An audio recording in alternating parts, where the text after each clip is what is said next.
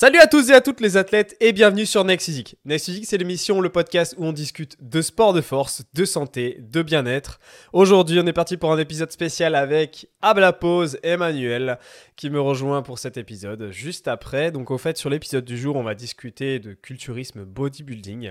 Je vous en parle régulièrement, mais je prépare une compétition de body qui est pour mi-septembre. Euh, et c'est quoi en fait? Tout simplement, il y a plein de gens euh, j'avais pas remarqué, mais en fait, ils savent pas exactement ce que c'est. Euh, ils savent pas exactement euh, ce que je prépare, ce que ça implique. Et par conséquent, ben, je vais vous présenter ça plus en détail. Et donc, euh, bah, c'est parti pour un épisode où en fait, on va vous expliquer un petit peu ce que c'est, euh, ce en quoi ça consiste. Je vais discuter un petit peu de mon expérience aussi, bien sûr. Donc, euh, pour vous segmenter un petit peu, vous faire un peu les chapitres de cet épisode, parce qu'évidemment, je prends des notes avant de le faire et j'organise. Eh bien, on va discuter un petit peu d'Emmanuel, qui est cette personne que j'invite, un fin connaisseur et on va dire que c'est un euh, voilà, c'est un gars qui tient l'histoire euh, du culturisme dans son cœur. Présentation, les catégories, qu'est-ce qu'il y a? On va parler aussi bien des femmes que des hommes. On va parler de mes catégories euh, en l'occurrence aussi. Qu'est-ce qu'il faut pour réussir dans ces compétitions-là? Qu'est-ce que ça implique Une préparation? Et bien sûr, on va parler du sujet qui fâche, le dopage, à la fin. Eh bien, sans plus attendre, je vais accueillir Emmanuel pour le podcast du jour. C'est parti. Bien, sans plus attendre, du coup, cet épisode que je vous ai introduit démarre avec Emmanuel qui vient de me rejoindre. Euh, est-ce que tu préfères qu'on t'appelle Manu, Emmanuel ou Ablapose Je préfère qu'on m'appelle Manu, comme tous mes potes. Ouais. C'est, euh, ouais, on m'appelle tout le temps comme ça, donc il n'y a pas de souci. Tu peux m'appeler Manu avec grand plaisir. Aujourd'hui, on va parler en français, mais toi, tu as l'habitude de, de discuter dans différentes langues. Oui, oui, oui. Bah, j'ai la chance, euh, déjà, de par mes origines, même si ça se voit pas que je suis très, très blanc. Ma mère est espagnole. Ma mère est ouais. espagnole et j'ai vécu euh, dans des pays anglo-saxons, anglo-saxons, pardon, Yeah. saxons, saxons, pendant des années, notamment en Australie. Donc, euh, je suis trilingue français, anglais, espagnol et ça me permet, j'ai la chance, de pouvoir travailler notamment avec des athlètes euh, anglophones, mais aussi hispanophones, parce que bah, il y a quelques jours, là, j'étais avec un athlète de Porto Rico. Mhm. Donc, euh, donc oui, j'ai cette chance-là, pardon. D'accord.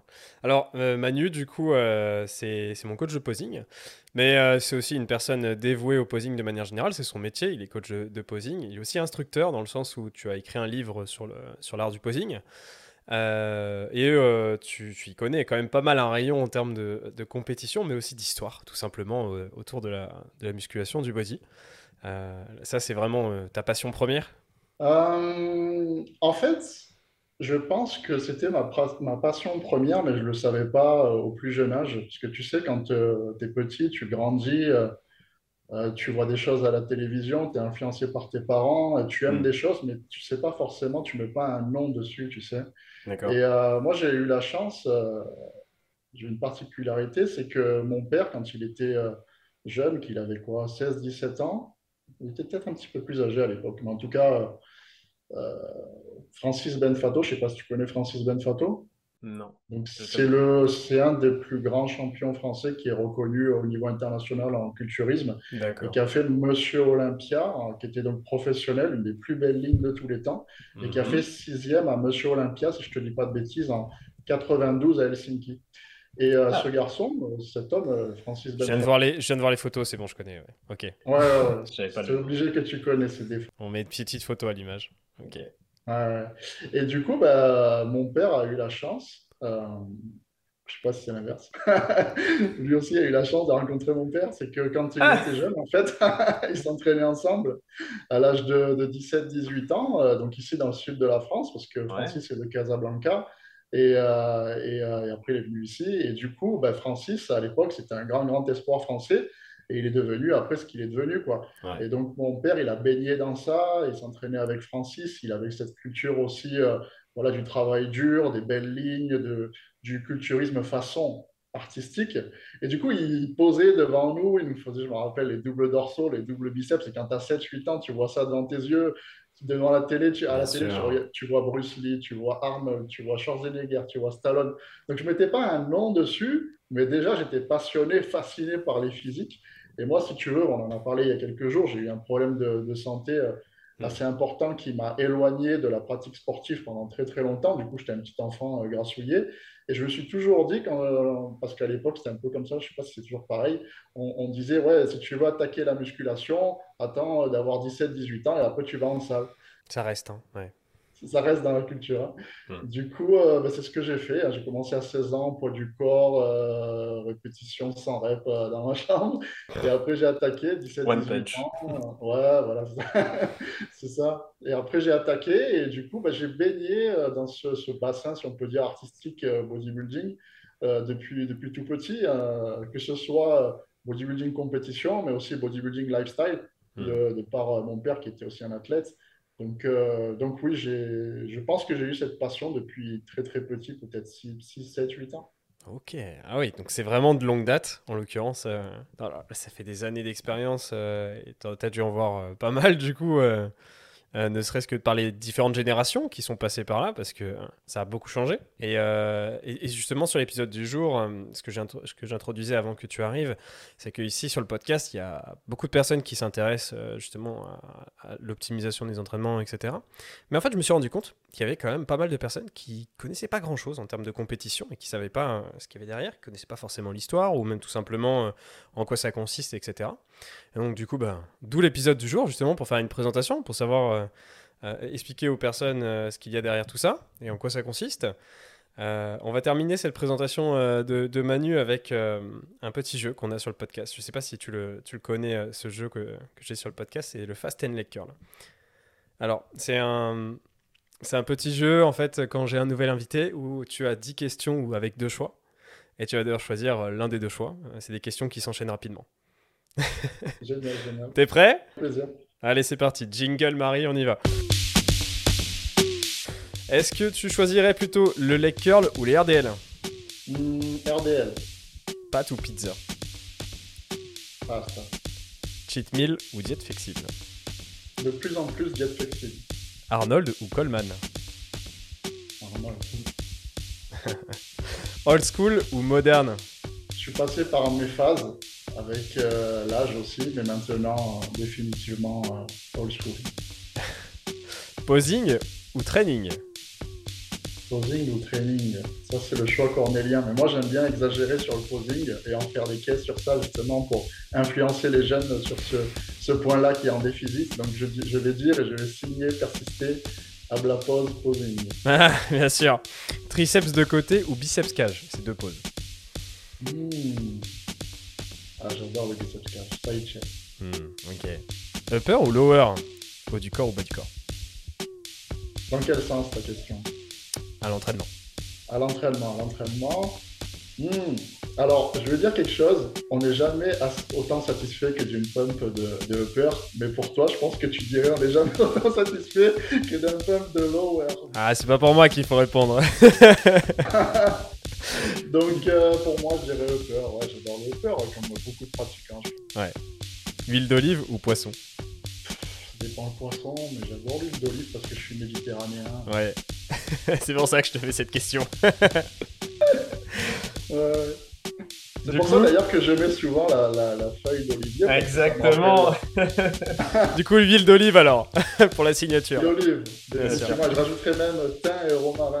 Plutôt écriture et, parole, comme le podcast ou la newsletter, ou Instagram hmm, Dernièrement, je dirais plutôt Instagram parce que c'est là où j'ai lancé euh, ma page Instagram à Blapose en 2017, avec le premier compte que j'ai perdu. Ouais, c'est vrai, t'as perdu un compte. Ouais, ouais, ouais, Et, euh, et c'est un formidable véhicule, quelles qu'en soient les critiques, pour, euh, pour aujourd'hui transmettre un message et notamment pour moi le message artistique et l'importance de la présentation et du sens vraiment, oui, artistique de la discipline. Donc je dirais Instagram. J'aime beaucoup Instagram, même si je lis beaucoup, que je dessine et que j'aime bien aussi. Euh, j'aime cet outil et la parole aussi, c'est extraordinaire.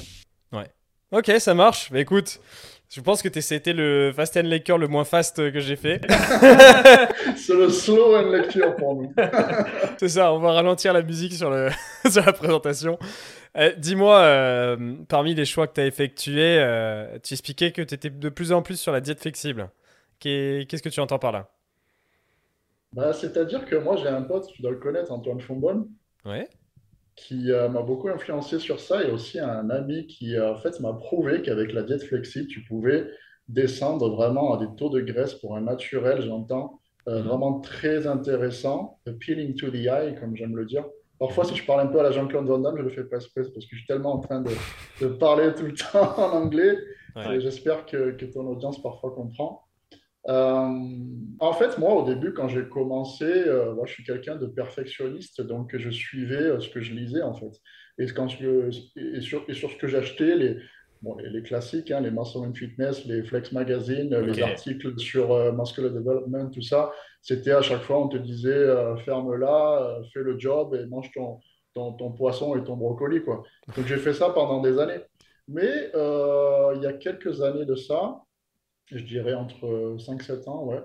Il y a un ami qui m'a prouvé le contraire, et je le voyais tout euh, régulièrement, il se faisait ces, ces petits, euh, petits excès, entre guillemets, même si c'était calculé à droite, à gauche, et il descendait, il descendait, il descendait son body fat, et il avait une belle énergie, il n'était pas frustré, et il me disait, regarde Manu, c'est possible. Et mhm. du coup, je suis sorti petit à petit de cette école, et euh, alors si c'est bien sélectionné et que c'est bien calculé comme toi tu sais le faire, mhm. alors moi je suis plus dans une, dans une approche euh, j'aime beaucoup l'approche euh, artistique aussi dans le training nutrition, c'est-à-dire euh, à l'instinct. À l'époque, voilà, Grèce antique, les physiques qui me fascinent beaucoup dernièrement, c'est des gens voilà, qui n'avaient pas de, balance, qui n'avaient pas de, ils jouaient beaucoup au reflet et ils ajustaient le, marteau et le burin, notamment au niveau entraînement et au niveau alimentation par rapport à ce qu'ils voyaient. Donc ça, j'ai toujours beaucoup aimé. Je fais toujours cette approche instinctive, mais au final, au final, je me suis euh, pris au jeu de la flexibilité depuis euh, plusieurs années. Et euh, même si aujourd'hui j'ai tourné une page physiquement où je me consacre beaucoup plus à mes athlètes, à ma carrière de coach, il y a eu dernièrement, j'ai expérimenté cette flexibilité. C'est tout à fait possible et des individus aussi comme toi me le prouvent encore une fois. Antoine aussi qui a un super physique quand il est sec. Jordan aussi, mon ami Jordan Belougne. D'ailleurs, si vous ne le, suivez pas sur les réseaux, il faut le suivre même s'il est moins actif dernièrement, c'est un physique incroyable.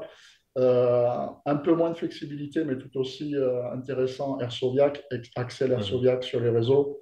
Et c'est des gens aussi euh, voilà, qui, qui, qui, qui, prônent la flexibilité et l'intégration de, de, voilà, de micronutriments très intéressants pour, pour, pour la diète. Et, et, moi, de plus en plus, les années passent, de plus en plus, je, je suis de cette école et je trouve ça bah, dommage de se priver de tous ces micronutriments euh, qui, notamment, je regardais un réel là, que tu viens de faire, euh, qui, euh, qui, qui non seulement au niveau musculaire, mais aussi au niveau santé, au niveau de la peau, au niveau de la qualité de la ah peau. Oui, 3. Hmm. Exactement, exactement. Des bons poissons, des bonnes huiles, des, des, des bons les jaunes d'œufs, tout ça et tout. Quand on a une variété et qu'on sait s'y prendre en termes de, de, de, kilos, enfin de, de macronutriments, tout ça, de, calories, je pense qu'on peut tout à fait, tout à fait, tout à fait prétendre à un physique exceptionnel. Mais, mais, mais, je vois, et à chaque fois j'ai cette confirmation. Alors, est-ce que c'est culturel? Est-ce que c'est autre chose? Dans toutes les interviews que je vois de high, high, high level, hmm. et je pense que tu, tu tends à confirmer un petit peu ça, peut-être je me trompe, plus on atteint un niveau haut de définition, plus c'est difficile d'avoir cette extrême flexibilité. Et plus aussi, quand je vois toutes ces interviews des grands, grands, grands champions, la crème de la crème, plus je hmm. vois aussi que il y a de la flexibilité, mais de moins en moins, j'ai l'impression. Qu'est-ce que tu en penses, toi, de ça? Bien sûr, c'est exactement ce qui s'applique à ma compétition, ma prépa. C'est qu'au fur et à mesure, déjà, que tu as de moins en moins de calories et moins de liberté, il faut se rendre compte que lorsqu'on a un physique musclé, on a des besoins en protéines qui sont de plus en plus importants. Et lorsque les calories diminuent, le nombre de protéines, par contre, reste quand même conséquent. On se retrouve à devoir manger un grand pourcentage de ces macros via les protéines, mais on doit toujours assumer ses vitamines pour pas tomber malade et pas niquer sa préparation, parce que si on tombe malade, c'est un échec euh, pendant un certain temps, c'est des performances qui sont réduites. Euh, il y a des enjeux santé à côté, parce qu'il y a toujours une production hormonale à apporter, bah, c'est testostérone, etc. Donc voilà, il y a des enjeux santé, etc. Donc on ne doit pas se retrouver à mettre trop de flexibilité pour que derrière, le côté santé ne suive plus le rythme. Et c'est le risque de la diète IFIM, qui aujourd'hui euh, commence à disparaître. C'était euh, le précurseur de la flexibilité. C'est if it fits your macros. Donc, est-ce que ça rentre dans vos macros? Et dans ce cas-là, on peut mettre un petit peu tout ce qui passe par la main pour que ça rentre dans les macros. Mais derrière, le problème, c'est que ça respectait pas forcément les enjeux de santé. Avoir assez d'oméga 3, assez de vitamines, etc. Et forcément, lorsqu'on est en préparation et que le total diminue, eh ben, la place qu'on pouvait mettre dans une Ben elle commence à ne plus être présente. Donc effectivement, c'est soit euh, je mange ma Ben et je perds 1000 calories sur euh, mes, euh, je sais pas, 2000 ou à 3000. Voilà, moi je tourne quasiment à 3000 maintenant, mais, mais c'est clair que si aujourd'hui je me plombe comme ça avec 1000 calories de moins, ça veut dire que tout le reste, c'est des légumes et des protes, et j'ai plus de place pour des féculents. Donc déjà là, je dis au revoir à ma digestion, donc, euh, je perds une grande partie de, mon confort euh, digestif, mais aussi tout simplement beaucoup plus de rétention d'eau. Donc, un physique qui est plus voilé, des difficultés à analyser mon évolution. Donc, c'est vrai que plus tu rentres dans le dur, plus ça devient euh, difficile à, implémenter. Et c'est clair que quelqu'un qui se retrouve très bas en termes de calories, qui doit descendre bas, n'aura plus la place de, mettre ça dans ses journées. En fait, c'est surtout une question de place. Et, à un moment donné il faut, se rendre compte qu'on a des enjeux santé et ça reste une préparation et que la priorité, c'est ça, c'est de gérer sa prépa. Parce que le plaisir, c'est important, on est d'accord. Mais si euh, tu veux absolument garder ce plaisir, alors ne rentre pas en compétition euh, si, euh, si tu veux absolument te faire kiffer et manger cette Ben tous les jours, ne va pas en compétition parce que c'est pas impossible. Mais aujourd'hui, ce type d'aliment qui comporte des milliers de calories, c'est difficile. Alors après, c'est par contre, c'est possible, et c'est ce que je montre tous les jours, d'implémenter d'autres plaisirs, euh, comme des glaces allégées, euh, je sais pas moi, des, galettes de riz, j'aime bien les galettes de riz, tu vois, par exemple, des choses comme ça qui restent quand même assez transformées, mais qui n'ont pas un total calorique conséquent derrière. Euh, mais il faut toujours que ce soit une question de balance où le reste doit être plus important et toujours en place. Parce que si, si derrière, niveau hormonal, ça passe pas, ben, derrière, c'est la chute des performances. Si niveau santé, tu tombes malade, ben, je sais pas, tu as une gastro, euh, voilà, tu fais plus attention à tes vitamines C, etc., ben, tu, vas, tu, vas, te retrouver à perdre pas mal de muscles, être moins en bonne forme. Il y a tous ces enjeux-là, en fait. Hmm, super bien expliqué. écoute, merci. C'était pas le, le, sujet du jour, mais c'est vrai que c'est important de le dire. Euh, parce que euh, récemment, c'est vrai que j'ai eu pas mal de questions. On m'a dit Ouais, est-ce que tu crois vraiment que tu peux rester aussi flexible tout le temps? Bah, honnêtement, j'ai bien géré ma prépa, donc oui, j'arrive toujours à garder euh, des plaisirs. Mais je pense que si, admettons, euh, j'étais allé chercher encore beaucoup plus bas niveau body fat, euh, j'étais descendu vraiment au standard le plus bas possible, et que ça avait duré plus longtemps, peut-être que j'aurais tourné avec 2200, 2400, ce qui reste très confortable. Hein. Je connais beaucoup de compétiteurs qui tombent en dessous de ça. Hein. Oui, il, faut, il, faut, que les jeunes qui, qui, nous regardent aient conscience que la compétition, c'est quelque chose d'extrême, entre guillemets, mmh, et que ça, ça sous-entend un ajustement dans sa nutrition, même si on a une flexibilité et qu'on est partisan de la flexibilité. Donc, euh, tu l'as, tu l'as très bien fait. Jusqu'où tu peux le faire et après, bah, tu, tu grappilles euh, par-ci par-là. Il faut que ça soit fait intelligemment. Hein. Et ici, ce que, je, ce que j'entends par flexibilité, ce dont je parle depuis tout à l'heure, c'est notamment les aliments transformés. Alors que tu peux te retrouver avec des choses qui sont considérées comme du flexible, mais qui sont sains et qui restent bons pour la santé, comme je pense au fromage, que beaucoup de gens ont écarté. le fromage, c'est des bons micronutritionnels avec plein de bactéries qui ont été développées dedans, qui, ont, qui vont permettre de travailler le microbiote, mais aussi à côté une qualité d'acide aminé qui est extrêmement élevée. Et donc toutes ces choses-là restent euh, OK et passables euh, à passer dans une diète. Alors évidemment, vous n'avez pas mangé 100 grammes de fromage par jour, mais euh, en petite quantité, ça reste OK et quand même suffisamment intéressant pour d'autres considérations. Mais évidemment, bah, voilà, ce qui va être plus dans l'enjeu, c'est les aliments très transformés qui comportent beaucoup de calories pour pas de satiété en fait. Ouais, j'avais fait ça pendant ma compétition, bon, c'est pas le sujet, mais je mangeais un petit morceau de fromage quasiment une fois par jour. Hmm. Et euh, du coup, euh, bon, je ne sais pas si c'est de la bro science. Là, j'ai le coach en face nutrition qui va me répondre. Il disait que c'était bon aussi pour euh, tout ce qui est hormonal, testostérone. Ouais, c'est bon, notamment pour les, les entraînements durs, voilà, pour essayer de, je ne sais même pas le mot en français, replenish la partie hormonale. Ouais, c'est l'anabolisme qui va être en jeu derrière. ça, c'est, un vraiment, c'est vraiment un très bon aliment pour l'anabolisme et ça, je le mets toujours sur ma sur mes phases de deuxième journée, donc après mes entraînements. Je l'ai mis en plus en story aujourd'hui, euh, mon fromage, mais ça fait un moment que je l'avais pas fait, mais genre il y a, deux ans, j'en parlais régulièrement de ça. Mais c'est vrai que je me fais souvent euh, des œufs au plat sur un de mes deux repas qui sont en fin de journée avec euh, du fromage à côté. Et c'est des sources extrêmement complètes d'acides aminés qui vont me permettre d'apporter un très bon anabolisme. et c'est une des choses qui peut s'améliorer dans les diètes générales, c'est que les gens parfois vont manger, tu sais, un petit peu des aliments à la mode. Je sais pas si tu vois ce que c'est, mais genre euh, des Le rice cake, hein. rice cake, ça a été quelque chose à la mode hein, pendant un moment. Ouais, ouais. Mais là, je parle plus d'aliments protéinés, tu vois. Des aliments protéinés qui n'ont pas forcément un composé euh, d'acide aminé qui soit euh, extrêmement de, de, très bonne qualité ou pas aussi de bonne qualité. Par exemple, de faire que du poulet toute sa journée, c'est quelque chose qui est old school, mais en vrai, ça n'apporte pas une très bonne variété euh, au niveau de l'alimentation. Et ça, c'est plus une erreur à mon sens, tu vois. Bah, Arnold aussi, il a dit récemment dans ses Arnold Blueprints, il disait, nous on n'avait pas, on n'était pas aussi avancé au niveau scientifique, au niveau recherche et tout. Donc, du coup, on était, euh, c'était des cobayes, quoi. Ils expérimentaient. Bien sûr, ah bah, ça c'est clair. Voilà, tu avais un mec qui faisait que de la viande rouge, l'autre que de la viande blanche. Et, euh, ça donnait des physiques assez uniques. C'est pour ça aussi, hein, j'aime bien mmh. School, parce qu'il y avait beaucoup cette expression personnelle, tu sais, ce freestyle qu'on a moins maintenant. Il faut suivre des règles, des choses. Et, euh, les carcans, j'aime un peu moins, même si je suis aussi obligé, hein, par rapport à mon boulot, de suivre les, voilà, les, directives de, chacune des fédérations. C'est très important. Ouais. Ben justement, parlons-en euh, sur la présentation du culturisme et du bodybuilding. Est-ce que tu peux euh, euh, expliquer un petit peu à tout le monde qu'est-ce qu'on entend par là? C'est quoi ce culturisme? Voilà, petite pause en musique pour vous annoncer le lancement du podcast Premium. Vous avez maintenant un accès privilégié pour le podcast qui est accessible à partir du 20 septembre et en promotion jusqu'à cette date. Après, ça sera le prix normal. Alors, c'est quoi le podcast premium? C'est tous les mois un épisode exclusif qui est détaillé, où je vais répondre avec vous sur un sujet, vous donner des conseils et surtout vous donner des supports à télécharger de votre côté. Ici pour ce mois-ci, c'est un épisode spécial sur l'explication de ma programmation à moi, mon perso, et un programme à télécharger, à modifier avec vos objectifs et je vous explique comment le faire. Tout ça, c'est dispo dans l'épisode du mois où on a même une discussion de groupe où vous pouvez choisir l'épisode du mois suivant ou tout simplement poser des questions et discuter entre nous. On se retrouve tout de suite, le lien est en description.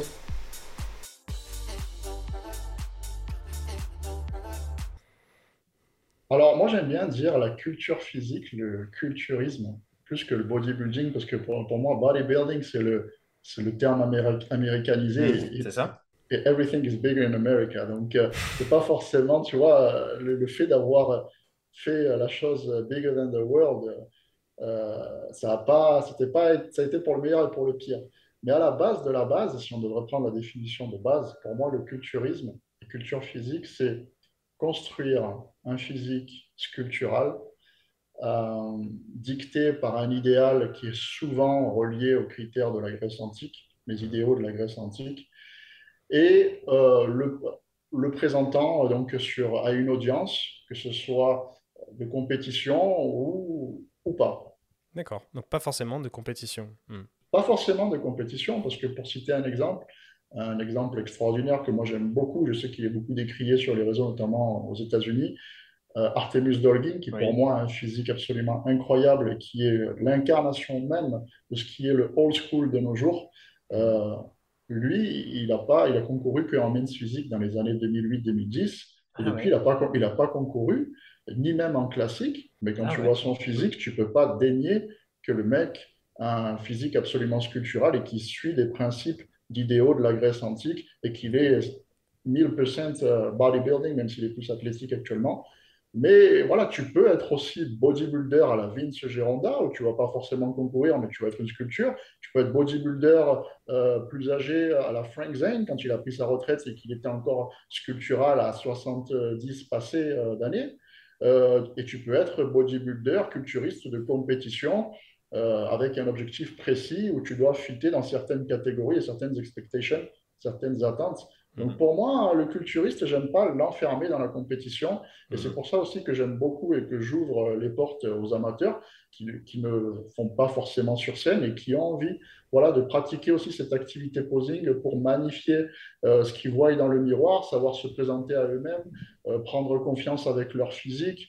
Euh, c'est aussi une formidable thérapie mentale. Hein. C'est un petit peu comme une sorte de yoga. Hein. J'aime beaucoup décrire comme un petit peu le, le power posing on va entraîner le posing de façon euh, euh, plus en endurance. Euh, un petit peu, c'est un petit peu tai chi, tu vois. Donc, tu peux faire ton bodybuilding, présentation, posing un petit peu en mode lifestyle, style de vie, pour ton plaisir et ne jamais monter sur scène. Et pour moi, j'applaudis et je te considérais autant culturiste que celui qui monte sur scène et qui fait tout de A à Z pour aller décrocher les titres de, A, de, telle ou, telle mmh. catégorie, tu vois. Mmh. Donc, pour moi, j'aime pas enfermer les gens et j'aime pas dénigrer les amateurs qui font ça sans concourir. Pour moi, c'est un monde, c'est une discipline qui est fantastique. Et Hmm. tant qu'elle est reliée, qu'elle est linkée à la partie artistique, pour moi, ça me va. Parce que Donc dès que tu enlèves ça se joue, ouais. Sur ce côté vraiment artistique euh, qui, qui va être le, le courant général, c'est l'art de poser, en fait, du coup. pour moi, oui. Et C'est pour ça que j'ai appelé mon livre L'art du posing. Exactement. Parce que non seulement euh, c'est la façon de se présenter sur scène, c'est un art. C'est un art. C'est-à-dire que la façon dont vous allez prendre la lumière avec votre corps, en jouant parfois, tu l'as vu, hein, dans nos Mhm. cours au millimètre, hein, au centimètre près, où tu vas plus ou moins bien prendre la, la lumière par rapport à ton physique actuel, ça, c'est un, art. Et euh, si on n'a pas forcément l'œil pour le voir soi-même, parce qu'on n'a pas forcément besoin de coach de posing, hein, y a- je connais des athlètes avec des posings absolument incroyables n'ont jamais pris un cours de posing, mais parce qu'ils ont un œil très développé. Et ça, ça me plaît, parce qu'il y avait un, ami athlète à moi qui s'appelle Valentin Bagirov, euh, physique incroyable, à regarder aussi sur Instagram, qui disait, tu sais, à la fin, it's all about good taste. À la fin, le plus important en bodybuilding pour aller dans la bonne direction, c'est le bon goût. Si tu as le bon goût pour toi-même, ou que tu sélectionnes quelqu'un qui a le bon goût, qui a cet œil, qui regarde ton physique et qui dit, OK, on va le présenter comme ça, comme ça, comme ça, on rentre dans une façon artistique d'exprimer la discipline. Et, euh, et ça, c'est quelque chose que, que j'aime beaucoup. Donc pour moi, euh, la présentation, c'est le yin et le yang, c'est le penchant du physique. On n'est pas en powerlifting, on ne va pas monter sur scène et demander à soulever 600 kilos. euh, Exactement. Ouais, c'est vrai, c'est vrai. C'est important de le dire. Ouais. Parce qu'il y en a beaucoup qui, qui... Il y en a beaucoup qui me posent des questions là-dessus en plus, hein, qui me disent ouais mais du coup tu pousses pas de charge et quoi Alors non en fait non non c'est vraiment euh, c'est vraiment l'art de présenter son physique.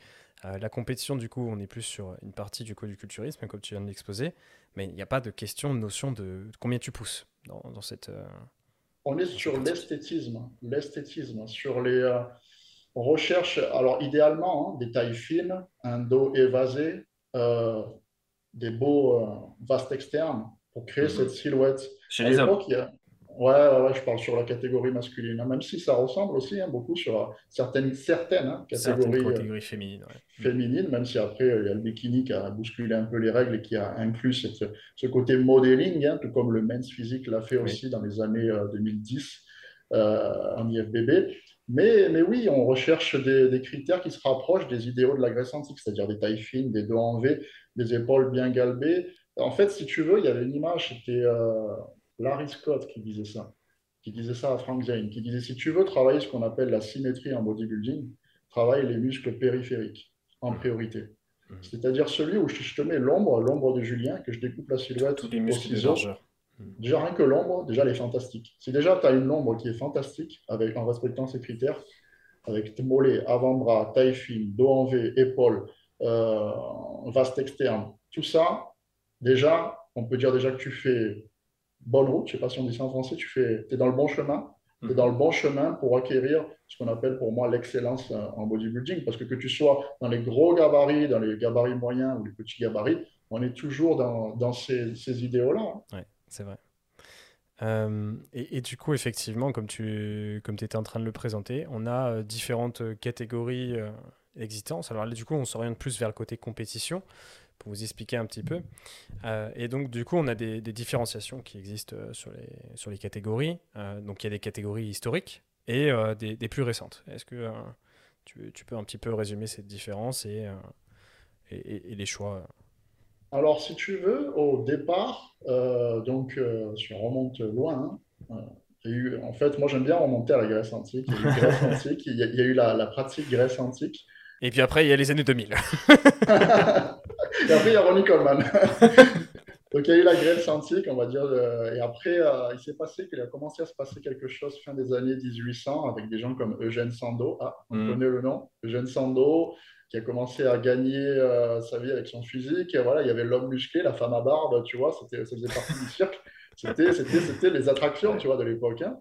Et après, il y a un gars qui était super malin, qui s'appelle Joe Weder. Il a dit, vas-y, si on faisait une compétition, une ligue, une fédération par rapport à tout ça, qu'on commercialisait et qu'on en faisait voilà, quelque chose de, de, de fantastique, quoi.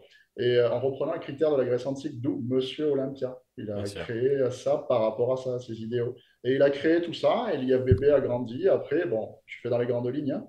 Et si tu veux, en fait, au début, il n'y avait que bodybuilding. Bodybuilding et certaines catégories de poids, c'est-à-dire heavyweight et, et les, les, poids bas, en fait. Hein. Hmm. tu le retrouves notamment dans les anciens Monsieur Olympia, il y avait ces deux catégories de poids. C'est un peu comme aujourd'hui, tu verrais le 212 et le, et le Open Bodybuilding. Hmm. Donc en fait, bodybuilding, jusque dans les années...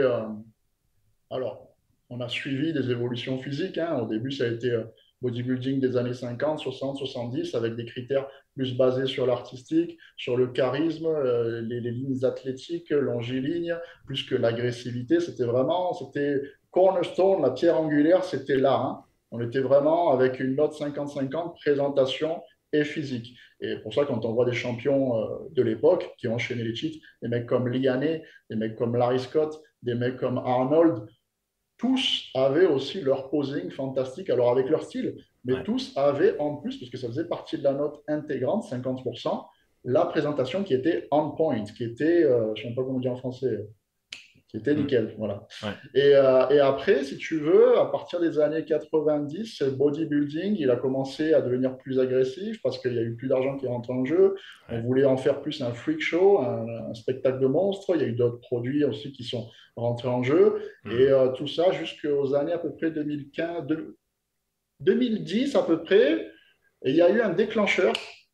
Il y a eu deux déclencheurs pour moi à mes yeux. Ça a été Artemus Dolgin, qui pour moi est un révolutionnaire Hmm. qui a réimplémenté cette façon old school de refaire les choses dans les années 2010, hmm. où tu le voyais sur Instagram. Au début d'Instagram, il était en train de prendre des photos euh, avec ce filtre vintage. Tu sais, il s'habillait comme personne. Il, postait des photos en noir et blanc, chose qu'on n'avait plus fait depuis longtemps, tu vois. Et, et, aussi, et aussi un YouTuber, je ne sais pas si tu connais, euh, italo-canadien qui s'appelait Louis Marco à l'époque.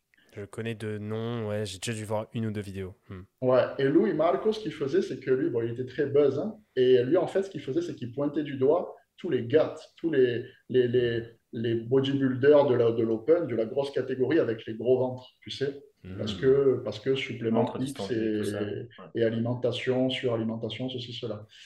Et ça a tellement fait de buzz, et l'Internet, YouTube, ça a tellement explosé, que c'est allé jusque dans les oreilles de des juges, des compétiteurs. Exactement. Et les jeunes aussi commençaient à se défaire de plus en plus de cette image de, de, de, monstres avec des, des, ventres énormes, en fait. Hmm. Et si tu veux, comme par hasard, à l'époque où Marco euh, Artemus Dolgin, qu'est-ce qui s'est passé? Il y a une catégorie qui est apparue en 2015-2016 qui s'appelle le classique physique. Alors là, les gens se disent, mais attends, tu fais la catégorie classique, tu fais la catégorie bodybuilding, mais je ne comprends pas, les deux, c'est du bodybuilding. Alors les deux, c'est du bodybuilding, mais en fait, maintenant, ce qu'ils ont fait, c'est qu'ils ont dissocié, je parle de l'IFBB, hein, ils ont dissocié, alors l'open, c'est pour ceux qui veulent faire les choses dans l'extrême, alors grosse vascularité, gros volume, niveau de sèche extrême, euh, c'est le mass monster, hein, c'est le plus gros, le plus sec en gros qui gagne. Hein. Euh, et la partie présentation n'est quasiment pas jugée. Et ensuite, même si elle est quand même prise en compte, et ensuite à côté, on a le classique physique qui sort de toute cette mouvance que je viens de te dire, pour réhabiliter euh, ce que les jeunes aiment, c'est-à-dire euh, les belles lignes, les, les, les, les, tailles fines, les vacuums, les, euh, les charismes, les posings d'excellence. les, voilà, tout ce qui faisait qu'à l'époque, dans les années 70, on était dans le Golden Age, l'âge d'or, et qui faisait kiffer tout le monde. Et donc tout ça, en fait, ils ont voulu le réimplémenter. C'est pour ça qu'aujourd'hui, on a cette catégorie classique physique qui est arrivée depuis 2016, où le premier champion, c'était Danny Esther. Et euh, qui a fait que de monter depuis. Parce que maintenant, le, main, le main event, le main event, c'est classique. C'est classique. Tous les jeunes, quand tu parles avec, euh, avec les jeunes, qu'est-ce qu'ils te disent? Ils te disent Rani ou ils te disent euh, Chris Bumstead ouais. non, clairement, Bumstead. 7, hein. fois sur 10, ils te parlent de Chris Bumstead, ils te parlent d'Espérance Refine, ils te parlent de ceci, de cela, de Logan Franklin, que j'adore. Donc, il y a cette catégorie qui est en train de reprendre de plus en plus d'ampleur, et moi, ça me plaît. Alors, tout n'est pas parfait, parce que moi, je suis vraiment un vieux de la vieille, et j'aime bien le classique classique. Et, euh, mais mais c'est mieux que rien, c'est déjà très très bien qu'il y ait ce pas vers l'esthétisme qui est fait. Donc on va dire bodybuilding open pour les gros et pour ceux qui veulent faire les choses de manière plus agressive. Hmm. Alors il y a aussi certaines catégories de poids, hein. on est plus sur un, bodybuilding plus, euh, plus froid, hein, plus, euh, plus, plus structuré dans son agressivité. Et après, on a le bodybuilding un peu plus ouvert artistiquement, le bodybuilding euh, artistique au niveau des lignes, le bodybuilding plus appealing to the eye, plaisant à l'œil, qui va être le classique physique. Et après aussi un peu avant, qui a été construit un petit peu avant, parce qu'on n'était pas encore dans l'extrême, je me dit on va construire le classique, on a eu la catégorie men's physique dans les années, je crois, 2010, si je ne dis pas de bêtises, quelque chose comme ça. Peut-être un peu avant, ouais.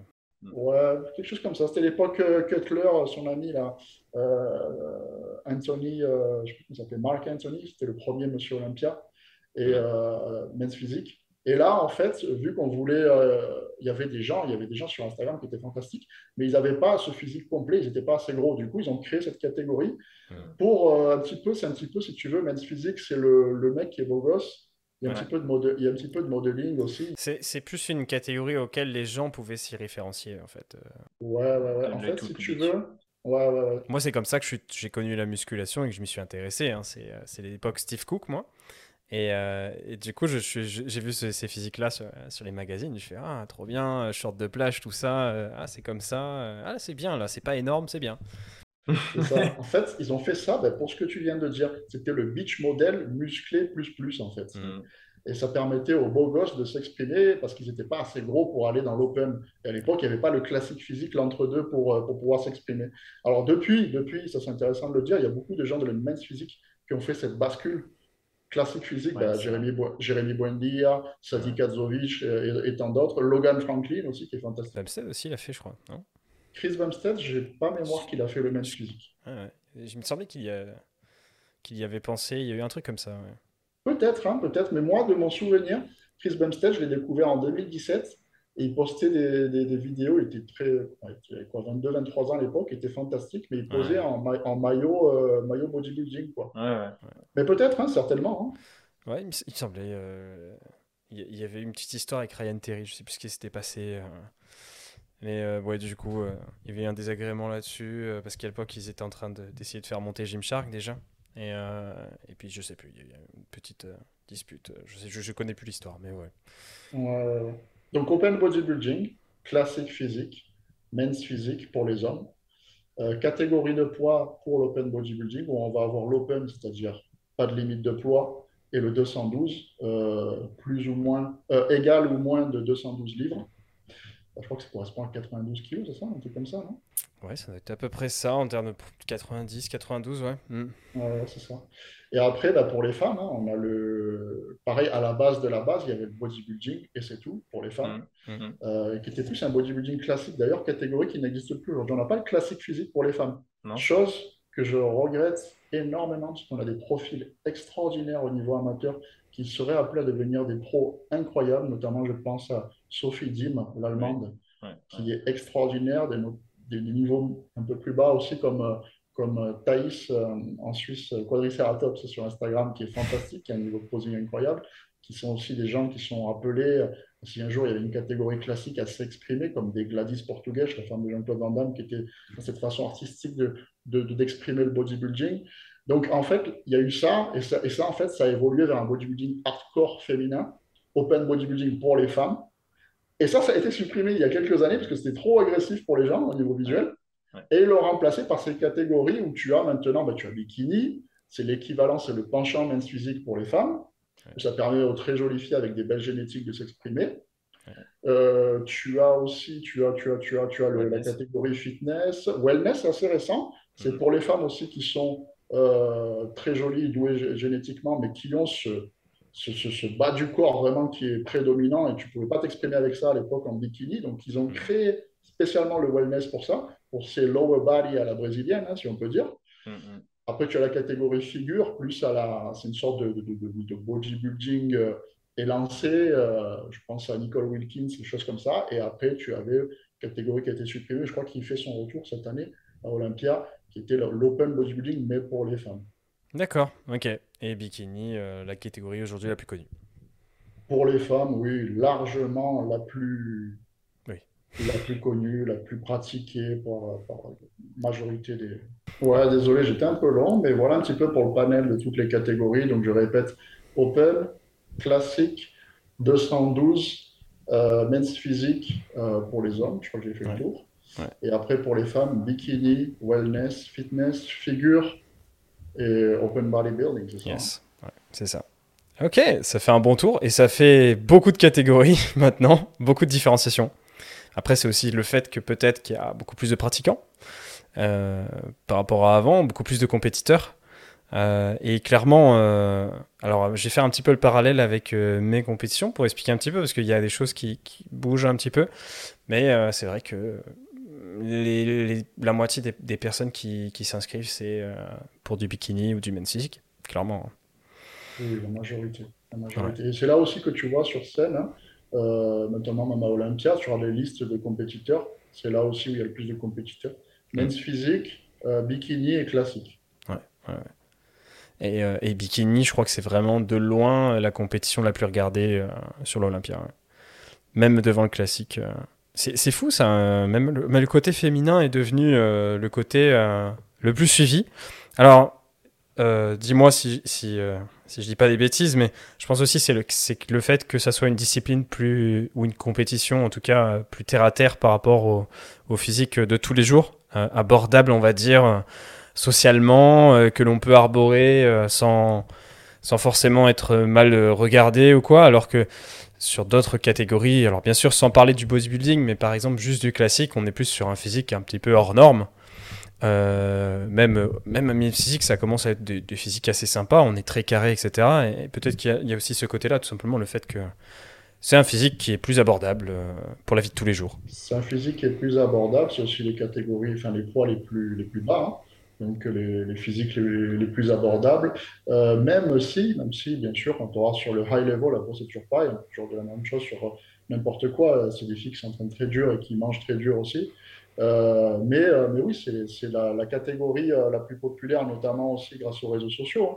On parle de l'explosion de la discipline des pratiquants, moi je l'ai vu, tu sais, moi je l'ai vu le, le, passage, je l'ai vu parce que moi je suis inscrit en salle depuis 2005. Et à l'époque, tu ne voyais pas de filles à la salle. Je parle en France. Hein. tu voyais une fille à la salle une fois tous les six mois, et quand elle venait, elle avait un t-shirt jusqu'au genou, hmm. elle avait peur. Et, enfin, en tout cas, moi, la salle où j'étais, c'était des ogres. On hmm. était les poids par terre. Enfin, c'était vraiment à l'époque Ronnie Coleman, on était dans un autre monde. C'était très, très masculin, rempli de testostérone, et on voyait très peu de femmes. Et quand on en voyait, c'était soit des personnes âgées qui venaient pour la remise en forme, l'entretien, ou des femmes qui adoraient le sport, mais qui du coup avaient un peu honte, entre guillemets, et qui venaient avec un t-shirt jusqu'au genou.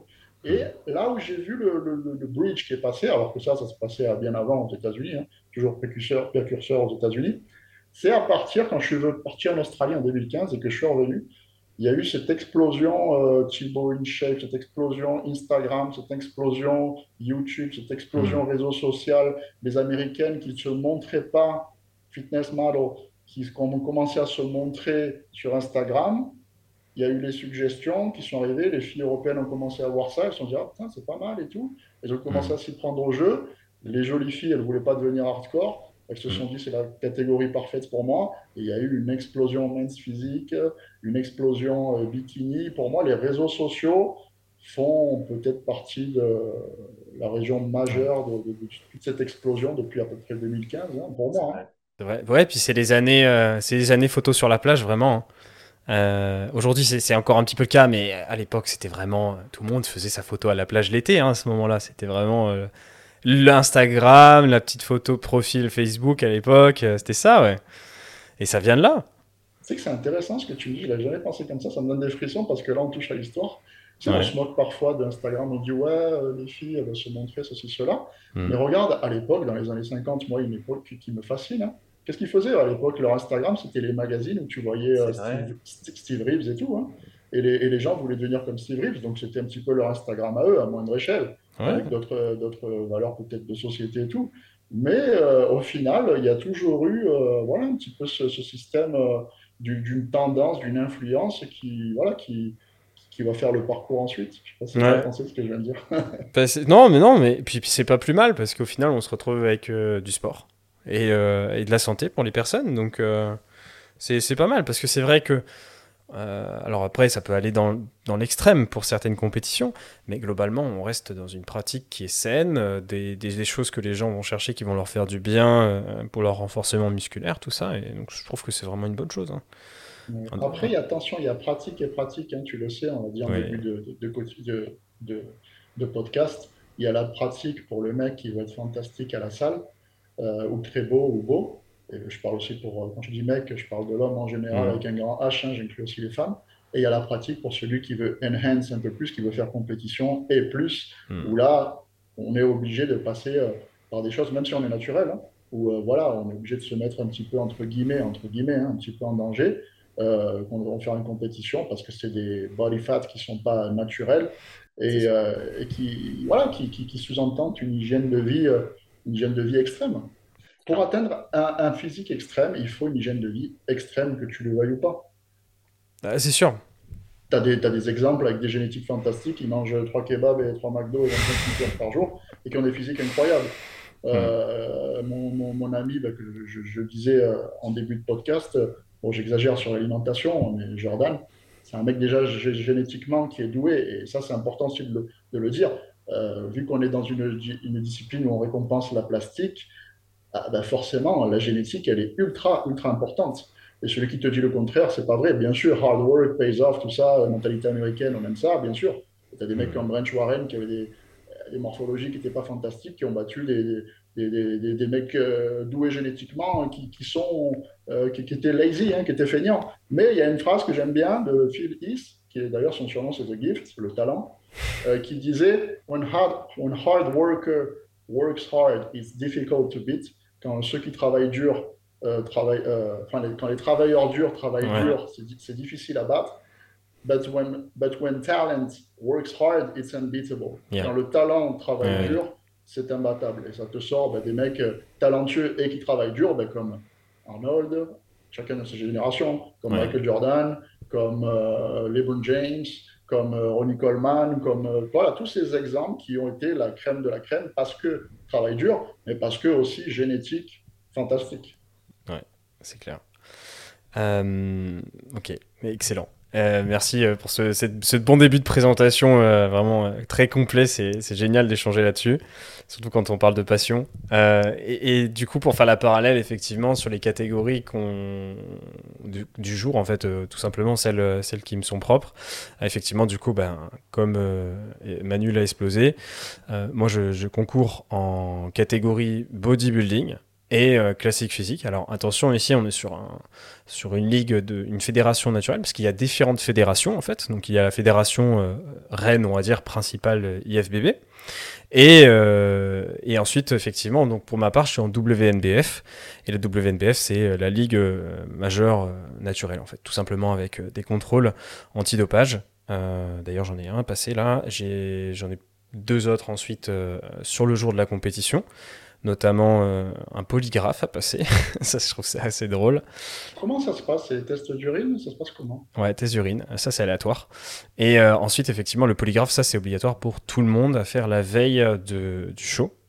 Euh, et donc, euh, le polygraphe, euh, pour ceux qui ne voient pas, c'est euh, le test anti-mensonge en fait. Euh, tout simplement, euh, c'est la technologie du FBI qui a été récupérée euh, parce que la WNBF, de mémoire, ça doit être soit américain, soit anglais. Je dirais plus américain, mais du coup, ça, ça vient de chez eux. Et euh, on, signe, euh, on signe des documents que j'ai déjà signés, etc. Comme quoi, euh, on n'a pas d'appareil électronique avec soi, de quoi filmer comment les tests sont réalisés, etc. C'est un truc que j'aurais beaucoup aimé montrer sur YouTube ou quoi, tu sais, euh, montrer un petit peu ce que ça donne, un test anti-mensonge, mais c'est vraiment interdit. Il n'y a pas de, pas de présentation là-dessus. Et bon, alors, ça, c'est le niveau le moins fiable hein, de, de test, parce que ça reste quelque chose qui est refusé par la justice aujourd'hui en France ou quoi, pour, pour qu'on aille en savoir plus sur un criminel ou quoi.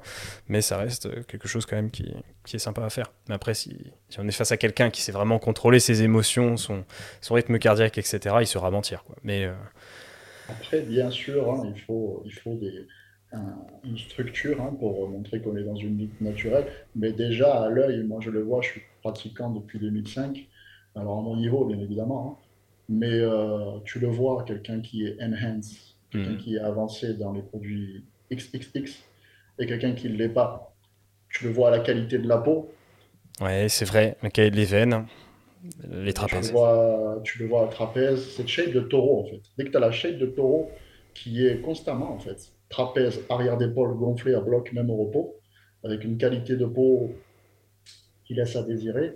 Multiples problèmes euh, de veines aussi. Alors c'est possible, hein, évidemment, pour quelqu'un qui n'est pas forcément dopé d'avoir des problèmes avec ses veines, euh, euh, notamment par un passé peut-être obèse, des choses comme ça. Mais si c'est sur tout l'ensemble du corps humain, on peut se poser des questions.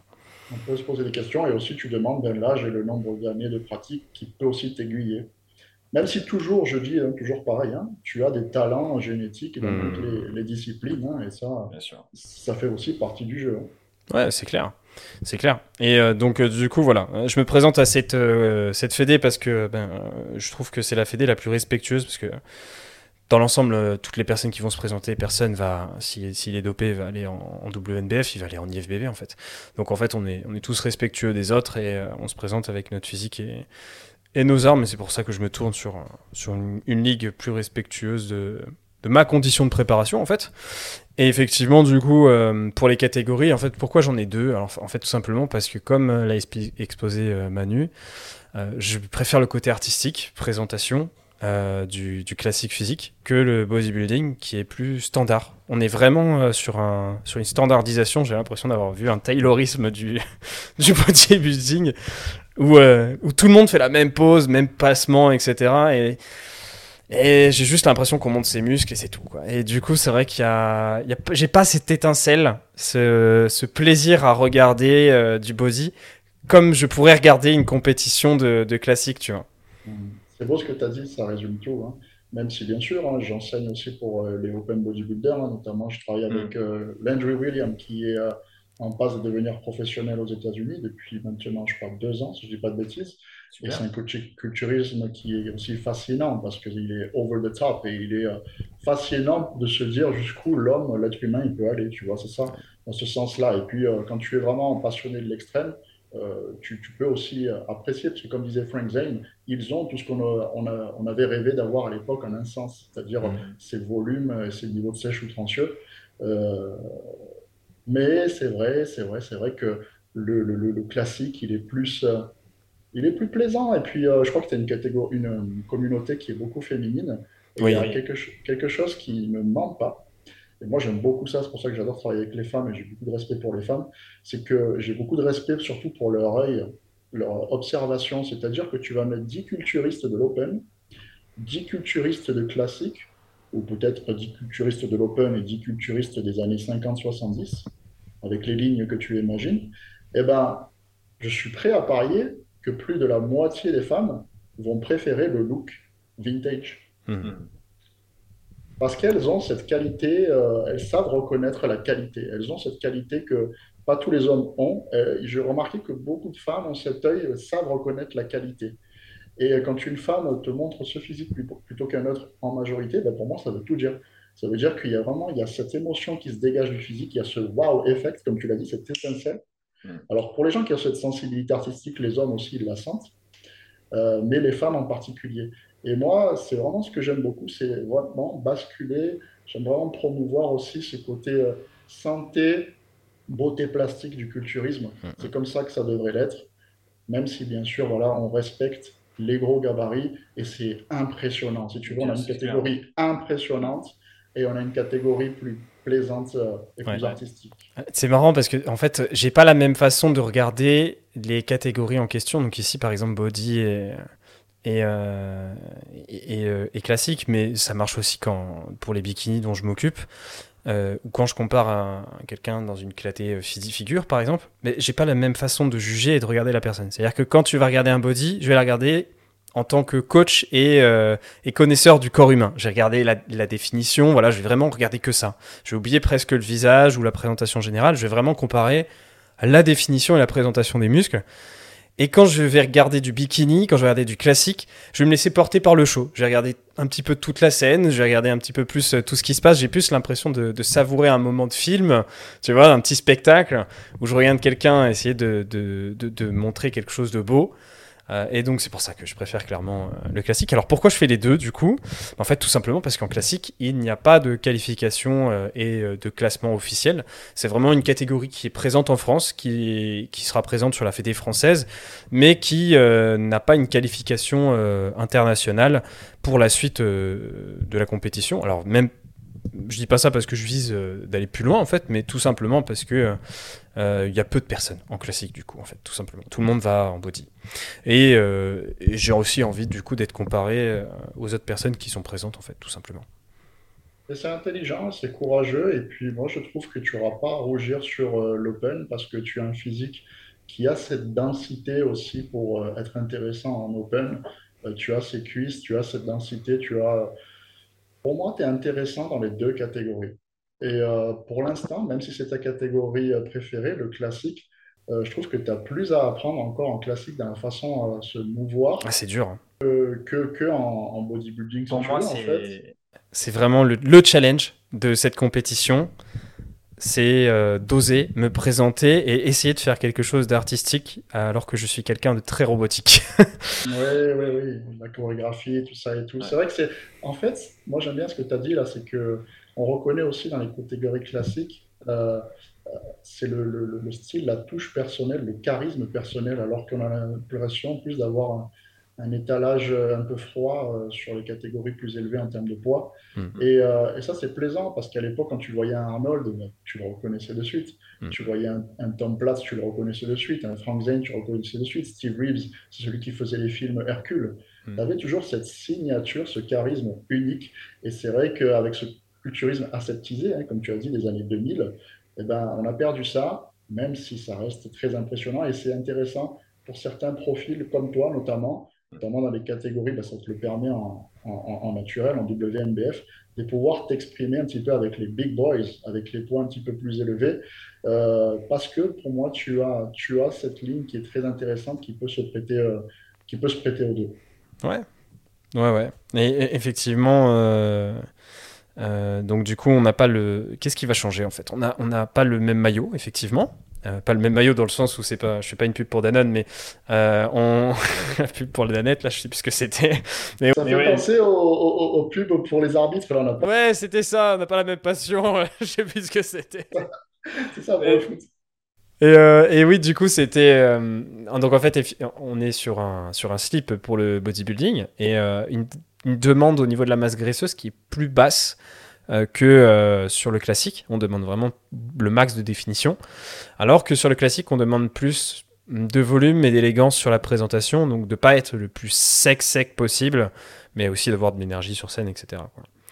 Euh, et donc du coup, là, le maillot est différent. On est sur un short, plutôt. On dit un short? Shorty? C'est une sorte de. C'est entre le, le slip vintage un peu plus large au niveau des côtés et le boxer, c'est entre les deux. Ouais, c'est ça. Ouais, c'est vrai. On est, c'est pas un boxeur parce qu'effectivement c'est beaucoup plus court. Mais ouais, du coup vous découvrirez ça euh, en septembre. Et effectivement ça c'est un truc que j'ai caché. Et euh, là-dessus je l'ai joué à la old school. Euh, c'est-à-dire que je montre rien et j'en parle pas aux gens. personne a vu ce que je fais en posing quoi. Par toi, hein. actuellement même Max euh, qui, qui, me suit à côté pour vérifier un peu mon travail en nutrition, tout ça, il, ne voit pas le, il voit pas les, enfin si, il voit mes checking quand même, mais il voit pas ce travail de posing, etc. Parce que j'ai en fait, j'ai voulu garder la surprise. Euh, parce que à l'époque euh, et pour les premiers shows que j'ai regardés, du coup pour découvrir tout ça, on savait pas ce que les gens ils allaient rentrer en fait, tu vois, genre on, on savait qu'ils se préparaient, on savait un petit peu sur leur diète tout ça, et puis après, hop là, salut c'est moi, regardez où j'en suis. Et je trouve ça génial. C'est génial, c'est génial parce que ça augmente ce, ce, côté fan que tu as de la discipline. Tu sais, quand tu as cette surprise, tu attends le prochain événement, tu sais. Et, et, et ça, c'est quelque chose qui est vraiment euh, qui, qui, était fort à l'époque parce que tu, tu voulais savoir les, les résultats, bon, je parle à l'extrême, hein, mais euh, tu voulais savoir les résultats d'Olympia, il fallait attendre le prochain Flex Magazine. Euh, il n'y avait pas tous les réseaux pour euh, suivre au quotidien le champion. Donc, moi, je trouve que la, stratégie de surprise, elle, est bien, plaît. C'est old school et c'est ça montre bien ta personne. Ça me définit énormément. Je suis, un, je suis presque obsédé par la surprise. C'est-à-dire que quelque chose que je sais à l'avance, tu vois, qui, qui va m'être présenté je vais être vraiment déçu, tu vois. Par exemple, moi, je, préfère largement qu'on m'offre un cadeau qui est 100 fois moins bien, tu vois, par exemple pour un anniversaire à Noël, mais que ça soit une surprise, plutôt que quelque chose où, je sais déjà, tu vois. Mais ça, c'est ton côté, euh, côté obscur de la force et côté, euh, côté clair de la force. C'est-à-dire, c'est un petit peu ça. Parle un petit peu de ta passion rapidement, parce que c'est important. Euh, de, de la surprise? De Star Wars. De Star Wars ah Rapidement, très rapidement, parce que je sais que tu es un grand fan. Ah, bien écoute, euh, Star Wars pour moi c'est toute mon enfance en fait tout simplement. C'est quelque chose que j'ai découvert euh, euh, à, la télévision chez mon oncle à la base. Et, euh, et en fait, lui, il regardait, mais, mais nous, on pouvait pas regarder parce que voilà, un petit peu trop de violence, tout ça. Et du coup, je l'ai découvert un petit peu plus tard. Euh, lorsque l'épisode 3, La Revanche des Sites, est sorti au cinéma, ça a fait un, tabac parce que c'était le dernier épisode de, de, la, de la prélogie. Et pour moi, à l'époque, j'étais à la cour de récré, tu vois, c'était de partout on avait dans les paquets de céréales des lasers, tout ça, tu vois, c'était des trucs que tu voyais tout le temps, mais je savais pas ce que c'était. J'avais jamais vu un film. Et La Revanche des Sites, c'était pas un film qu'on pouvait montrer aux enfants parce que t'as quand même un mec qui crame dans la lave à la fin. C'était pas trop quelque chose qu'on allait montrer aux, gosses de l'époque. Et du coup, bah, on va monter, on m'a montré d'abord les premiers films, les films qui étaient soft. Et à ce moment-là, pour moi, c'était euh, un peu comme l'époque Sangoku pour certains. C'était euh, vraiment la, découverte d'un monde et d'un univers en fait, d'une histoire totale qui, qui m'a appris beaucoup de choses d'ailleurs sur la vie tout simplement, sur les personnes, sur, euh, sur la valeur de, l'amour, de l'amitié, tout ça, des choses euh, simples en fait que tu vas retrouver dans, des histoires construites. Et, euh, aujourd'hui, c'est quelque chose qui me, qui me porte depuis très longtemps. Et je, je, vais pas mentir, sur certaines, sur certaines séries qui viennent de sortir, quand il y a un événement majeur qui, qui se passe, j'ai les larmes aux yeux, hein, clairement. J'entends une musique, tout ça, c'est. Moi, je suis, je, suis, je suis, un être sensible et qui a ce côté fan aussi avec certaines licences aussi, donc je te comprends. Tout à fait. Et pour faire le parallèle avec le culturisme, on pourrait dire que le côté clair, c'est les naturels et l'obscur, c'est le côté, euh, ouais. enhance. Ouais, c'est ça. Et, on, va, on va dire ça parce que c'est vrai que du coup, euh, même dans le côté enhance, euh, dans le côté obscur, il n'y a pas de. On n'est pas sur du 100% noir, c'est-à-dire qu'il peut y avoir des petites raisons qui nous amènent à, ce côté obscur, des choses qui, qui font qu'aujourd'hui, bah, il y, a du dopage. Complètement. Complètement, c'est super intéressant ce que parce tu que... dis. Je, je, veux pas. Vas-y, vas-y. C'est parce qu'au final, c'est ce qu'on ce découvre justement avec euh, Dark Vador, par exemple, dans Savoir, c'est que bah, le gars, il, a quand même des sentiments derrière, il y a autre chose, il y a des choses qui l'ont amené dans cette situation. Euh, et on n'est pas sur euh, le méchant qui veut tuer tout le monde, en fait. c'est super, super intéressant ce que tu dis parce que quand on est dans une approche culturisme artistique, il faut aussi avoir ce respect des gens. Je trouve que c'est très important. Et quand on a le respect des gens, on ne doit pas dénigrer euh, ceux qui, qui, font ce choix dans le culturisme de passer euh, dans l'outrance. Euh, parce que, comme tu dis, dans l'outrance, il y a, y a aussi pour le vrai passionné une forme d'admiration, parce que c'est jusqu'où l'être humain peut, peut aller. en respectant ces idéaux que j'ai parlé, dont j'ai parlé au début, c'est-à-dire la finesse de la taille, le 2 en V, ceci, cela, euh, la partie artistique, la présentation, tout ça. Donc, c'est très important si jamais il y a des gros profils, enfin, des big boys qui passent par le podcast. Euh, on vous aime, mais on a des préférences, chacun a ses préférences, c'est les couleurs en fait. C'est comme si tu dis, je préfère euh, Porsche à Ferrari. Mmh. Chacun après ses goûts. Moi, j'ai une préférence un peu plus old school, mais je suis passé par ma fascination. Moi, j'ai grandi dans l'époque Ronnie Coleman la fascination pour les gros profils. Et j'étais fan de Dick Cutler, j'étais fan de Ronnie Coleman, j'étais fan de tous ces gros profils. Et je comprenais leur grandeur dans leur style.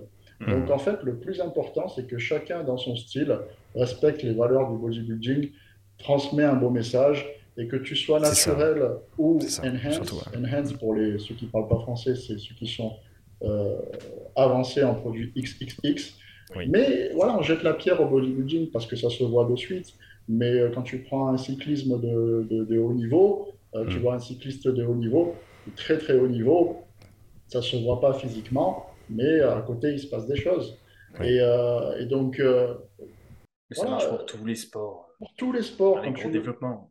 Exactement. Pour tous les sports, dès que tu veux atteindre un certain niveau international ou très très très élevé et qu'il y a de l'argent en jeu et qu'il y a de la compétition, ça fait partie de ce monde euh, il y, a, y, a, tout un process euh, qui se passe en backstage.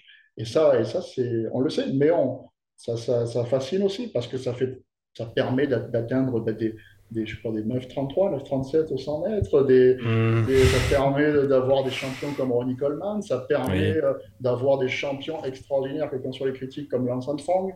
Ça permet mmh. d'être fasciné par plein de choses au niveau sportif. Et, donc voilà, quand on connaît l'envers du décor, on sait qu'il se passe des choses derrière. Mais c'est aussi, euh, c'est aussi fascinant. C'est aussi fascinant, il faut l'avouer. Non, je suis, je suis totalement d'accord. Je m'inscris dans la, dans la même conduite et idée que toi.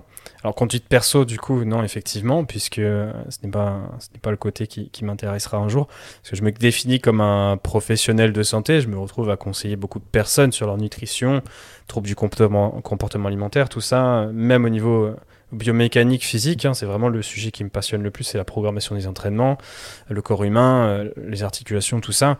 Et donc effectivement, euh, sur, euh, sur ce côté-là, c'est pas quelque chose sur lequel je vais me tourner parce qu'on ne sera jamais sur une santé réfléchie et, optimisée dans cette approche-là. C'est pas possible. mais il faudra un certain panel de, de, biologie pour que la personne puisse tenir le choc en fait. et, et, du coup, c'est pas quelque chose que, qui m'a qui me concernera un jour en termes d'application. Par contre, c'est vrai que euh, voilà, la personne qui sait le faire, qui est dévouée et qui en connaît euh, les enjeux, je respecte totalement du moment effectivement qu'il y a une bonne raison et application derrière, euh, que c'est son métier, quelque chose comme ça, évidemment. Mais c'est beau justement parce qu'aujourd'hui, il existe des fédérations comme la WNBF, des catégories qui permettent à ces gens naturels de s'exprimer.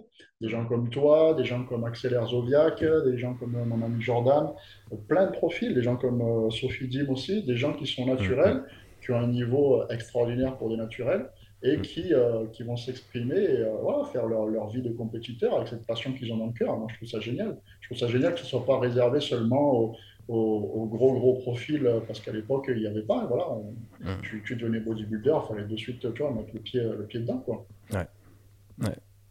Euh, et, du coup voilà pour la présentation de, de, de, ma, de, ma, de mes catégories alors maintenant Qu'est-ce que, qu'est-ce que ça implique niveau, niveau réussite, ces, ces catégories Qu'est-ce qu'on nous demande?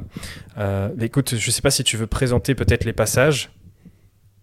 Oui, alors, donc, je parle sur euh, les talons, euh, les talons IFBB Monsieur Olympia, et ça vaut aussi à 80% pour ce que tu vas présenter aussi. Hmm. Euh, on va rentrer en scène sur la catégorie bodybuilding, où on va avoir des quarts de tour, ce qu'on appelle le symmetry round. Hmm.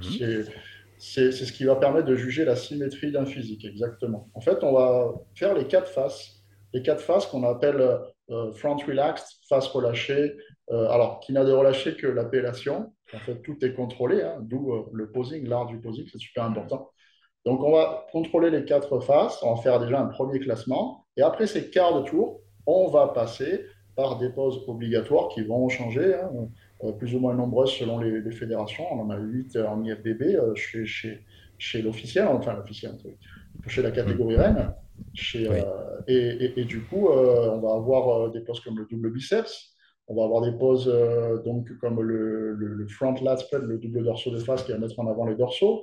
On va avoir des poses comme le biceps cache qui va mettre en avant poitrine, biceps. Des poses de dos pour la définition de dos, euh, mais aussi pour des poses pour la largeur de dos. On va revenir euh, de côté pour mettre en avant le triceps. Euh, une pose spéciale pour les abdominaux et une pose spéciale pour la muscularité qui s'appelle d'ailleurs le plus musclé.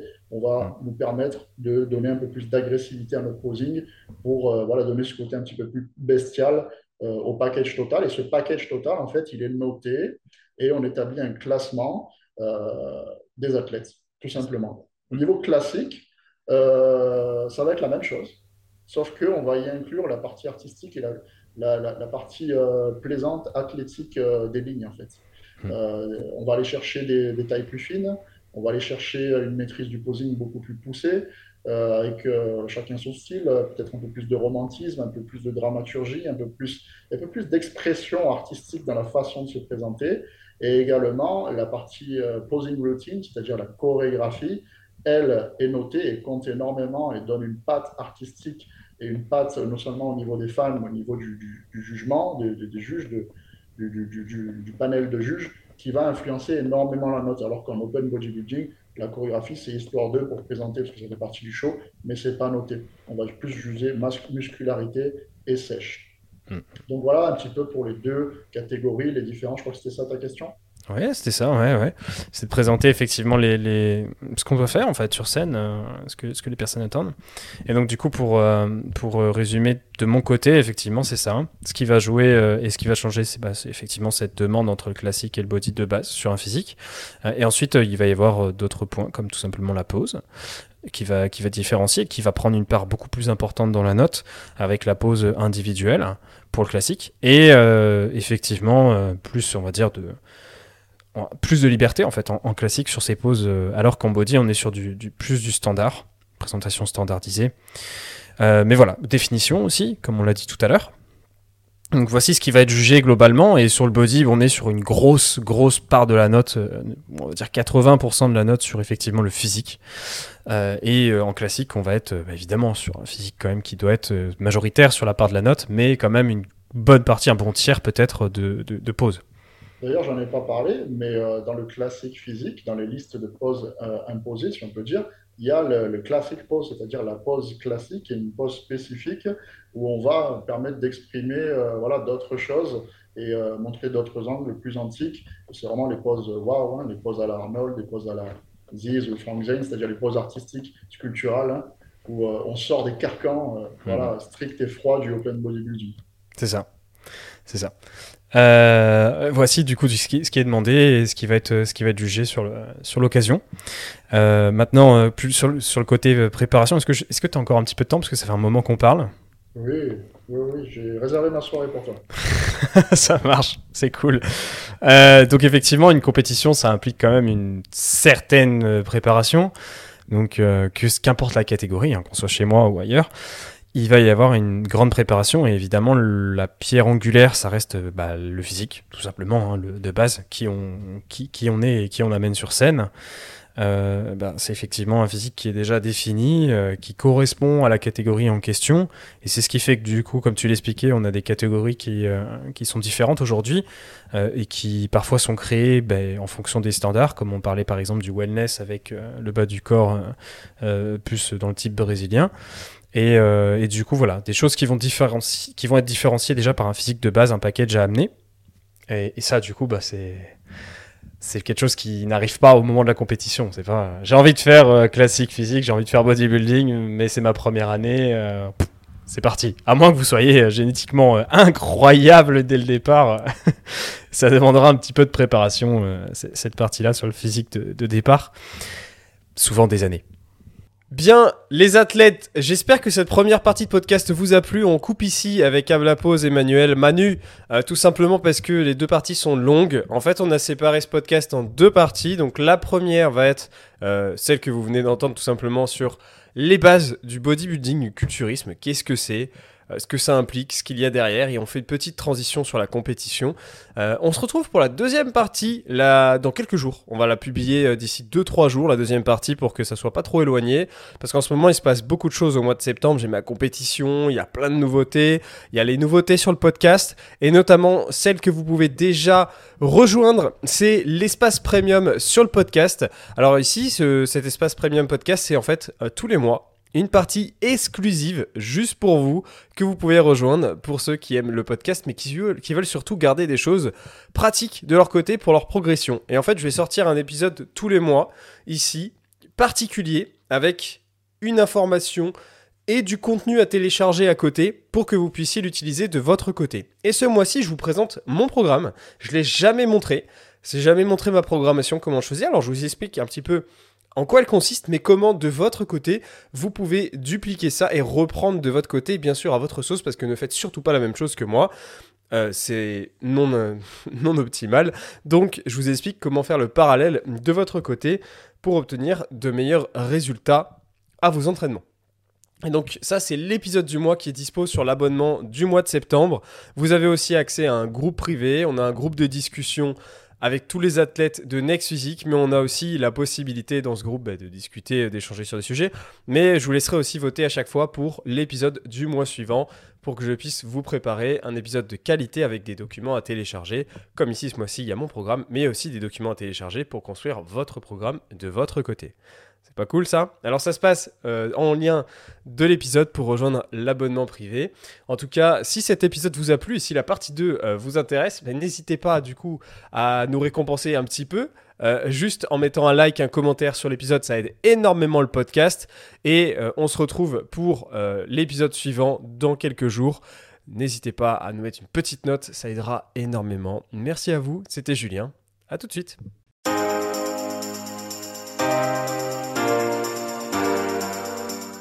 Salut à tous et à toutes et bienvenue sur Next Physique. Je suis Julien, le créateur de ce podcast Next Physique, mais aussi de Plaisir et Diète euh, et coach du coup dans cette team. La team qu'on a aujourd'hui en coaching de Plaisir et Diète, c'est bien développé. À la base, c'était MFT et ça existe depuis plus de 3-4 ans, maintenant 4 ans. Euh, et on a aidé des centaines de personnes à se transformer physiquement, mentalement, mais aussi juste devenir la meilleure version d'eux-mêmes. À l'origine, MFT, Plaisir et Diète, euh, on souhaitait unir les meilleurs conseils et spécialistes pour obtenir un quotidien optimisé et devenir un vrai athlète à sa façon. Et c'est pour ça qu'on nous appelle les athlètes en fait. Chez Plaisir et Diète, dans notre façon de voir les choses, on a toujours voulu le maximum de l'optimisation, le meilleur de la personnalisation avec un maximum de disponibilité. Et tout ça sans pour autant que les personnes avec lesquelles on travaille soient frustrées dans leur sport, dans leur diète au quotidien.